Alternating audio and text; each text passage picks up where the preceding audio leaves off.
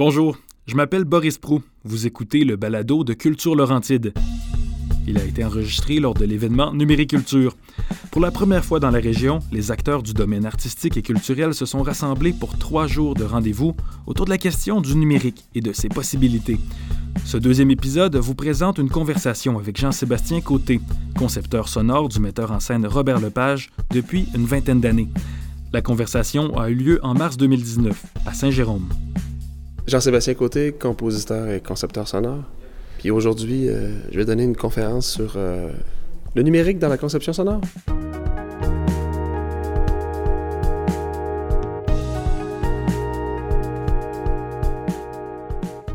Je vais essayer de raconter un peu euh, ce qu'était le son au théâtre. Je ne fais pas de l'histoire du son au théâtre parce que ça, on en aurait pour trois heures, mais ce que c'était dans le monde de l'analogique avant que je, moi je commence à faire des spectacles. En fait, moi je suis à l'âge où j'ai un pied dans les deux, dans le sens où euh, la révolution numérique en audio est arrivée quand j'avais 20, 20, 30 ans, dépendamment comment on voit ça. Puis donc j'ai commencé à travailler avec certains outils analogiques, puis j'ai profité des avancées en numérique. Alors je connais les outils de l'autre époque, puis je sais qu'est-ce que le numérique m'a apporté. Fait que je vais essayer de faire un peu pas, mon historique personnel, pas ma vie privée, mais passer au travers de moi, ce que j'ai vécu et ce que le théâtre a vécu euh, comme révolution au niveau du son. Puis, ben, de parler de mes expériences, par exemple, du premier spectacle que j'ai fait avec Robert, La face cachée de la Lune, jusqu'au. Ben, un des derniers, en fait, je prends Les aiguilles et l'opium, qui est pas le dernier, mais. Euh, et 887, juste pour donner une idée des, des grands changements qui nous, ont, qui sont arrivés. Pas, nécessairement juste au niveau de la conception même, mais euh, ou de l'opération, mais aussi au niveau de l'idéation, comment faire les recherches, comment euh, travail d'archives, ce genre de choses-là. C'est immense la différence dans la, méthode de travail. Dès sa première conception sonore avec le metteur en scène Robert Lepage en 1999, Jean-Sébastien Côté naviguait dans l'univers audio-numérique que ce soit par son utilisation d'échantillonneurs, de lecteurs CD enregistrables, de logiciels de manipulation audio ou de consoles numériques, il a toujours tenté d'être branché sur les technologies du moment pour réaliser ses ambitions et celles du metteur en scène. Vingt ans plus tard, ses méthodes de travail et ses technologies semblent bien archaïques.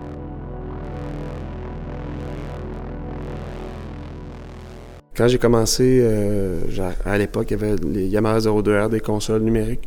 Puis je les ai traînés, à, enfin, les, versions euh, updatées, les 02R 96 et DM1000, DM2000, maintenant les, la série CL. Fait que ça, c'est les consoles. Sinon, au départ, ben, on roulait avec des CD, des CDR, incroyable. Je brûlais des disques à peu près à tous les jours parce qu'on faisait des modifications tout le temps. Maintenant, évidemment, tout le playback audio de pistes vient d'ordinateur. Dans le cas qui m'occupe, euh, je dirais 90% des spectacles, c'est Ableton Live parce que ça me permet de faire des changements en temps réel.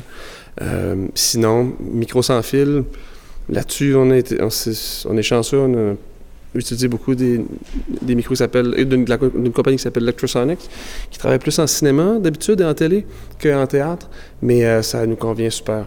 Fait que, donc, c'est vraiment simple. Ordinateur qui joue l'audio, micro bien ordinaire, puis console qu'on peut retrouver d'à peu près toute compagnie de location audio.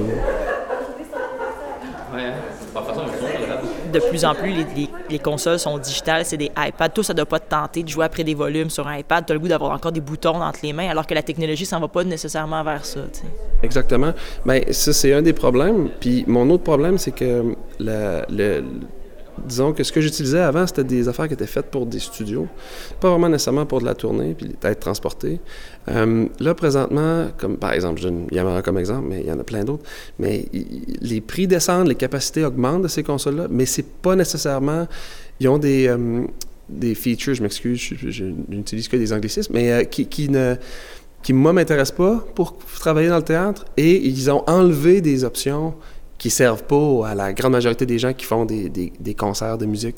Mais moi, j'aimais ça, ce genre de choses-là. Par exemple, tu peux programmer des fades des, des, sur des consoles que maintenant, c'est extrêmement limité comme, comme opération. Avant, je pouvais programmer des fades super complexes. Chaque curseur pouvait être modulé, ce que c'était vraiment génial. Maintenant, bon, fait que, fait que ça, c'est sûr que je, je, je pense que je suis assez old school dans mon approche.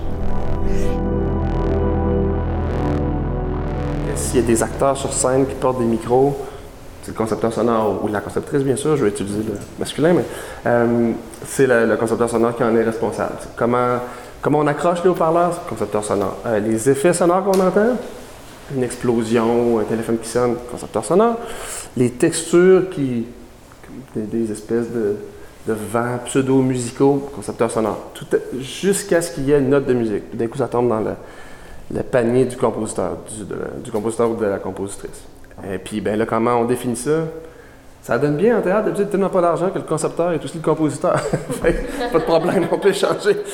il, y a, comme une espèce de, de, je pense, je m'excuse, j'ai le mot en anglais, misconception, mais euh, de, par rapport à Ex Machina, qui est une grosse compagnie. C'est une grosse compagnie de théâtre.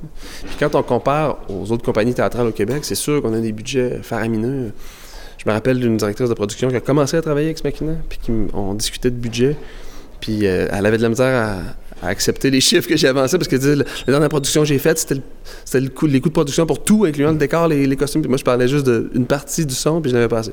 Fait que comparé à, des compagnies de théâtre normales, c'est très, très dispendieux, mais relativement à d'autres spectacles, mettons des productions de Broadway, les budgets sont assez faibles. Fait que on est limité dans nos, expérimentations. Euh, euh, fait que c'est des affaires bien, bien classiques. Ce sont des arches d'aluminium euh, quand on passe au travers, il y a un changement d'éclairage, puis il y a un son qui est produit. C'est comme la vie d'un iceberg en fait. C'est un iceberg qui est immense au début. Les sons qu'il produit sont extrêmement réalistes. l'iceberg fond de plus en plus, fait que c'est l'iceberg terre réelle, après ça, qui a fondu un peu, qui fond de plus en plus. c'est quatre stations. C'est l'iceberg dans quatre étapes de sa vie. Puis plus on avance dans sa vie, plus ça devient musical, le contenu sonore. Ça, c'est juste les tout petits icebergs à la fin qui sont. Des fragments. Maintenant, depuis, je dirais, une dizaine d'années, j'ai des, des, assistants qui deviennent opérateurs en tournée. Fait que c'est rare que maintenant que c'est moi qui est derrière la console. Euh, ce qui, d'ailleurs, amène une série de de, problèmes. ça solutionne des choses, ça, cause d'autres problèmes. Dans le sens où, avant, je faisais tout. J'étais derrière la console, je faisais la conception sonore. Mais quand on répétait une scène, par exemple, il fallait que je suive l'action. Mais ça voulait dire aussi que si j'avais une commande, je pouvais pas travailler sur la commande. Donc, j'étais comme, mon temps était, je manquais de temps. Maintenant que j'ai un assistant ou un opérateur derrière la console, ben, quand on refait une scène qu'on a déjà faite puis qu'on ne me demande pas de changement, je peux me concentrer sur d'autres choses. Je mets les écouteurs, je travaille à côté. Sauf que, d'un autre côté, moi, être derrière la console, ça me permettait aussi d'essayer des choses en temps réel que là, je ne fais plus. Fait que des fois, j'ai l'impression d'avoir perdu un peu au change, mais d'un autre côté, je peux avancer puis pas me coucher à 4 heures du matin tous les soirs.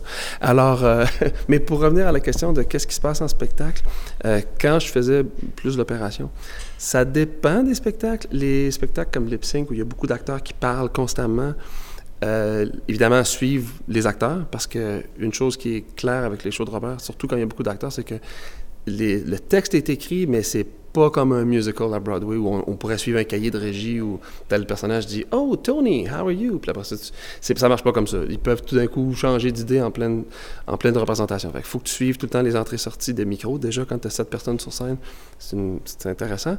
Puis en plus, ben, il y a des pistes d'effets sonores, de musique, etc. Mais sur Lip Sync, c'était relativement simple. Sur un spectacle comme Eon Nagata où il y avait pratiquement pas de paroles, c'était plutôt comme euh, la console servait d'instrument de musique. Dans le fond, j'avais à certains moments donné 18 pistes audio qui jouaient. Puis moi, ben, je modulais en fait toutes ces pistes-là en temps réel, dépendamment de ce qui se passait. Fait que j'avais le contrôle des, sources. Je pouvais tout d'un coup, par exemple, monter le volume de ce qui était plus un son de basse. Mais si je voulais changer les événements aussi, ben, je pouvais déclencher quelque chose sur l'ordinateur. Fait que j'avais le contrôle des volumes. ça me donnait une modulation dans un sens. Puis je pouvais aussi changer des événements euh, en, temps réel dans l'ordinateur. Fait je, pouvais changer ce, qui m'arrivait dans la console ou simplement jouer avec ce que j'avais aussi. Je dirais que maintenant que j'ai des opérateurs, je suis beaucoup plus stressé à être assis dans la salle puis les laisser faire.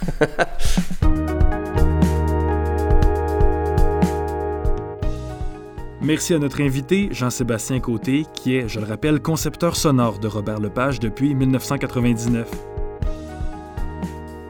Le balado de Numériculture est une production de Culture Laurentide en partenariat avec Transistor Média. Abonnez-vous sur Apple, Spotify ou sur les répertoires de balado de votre choix.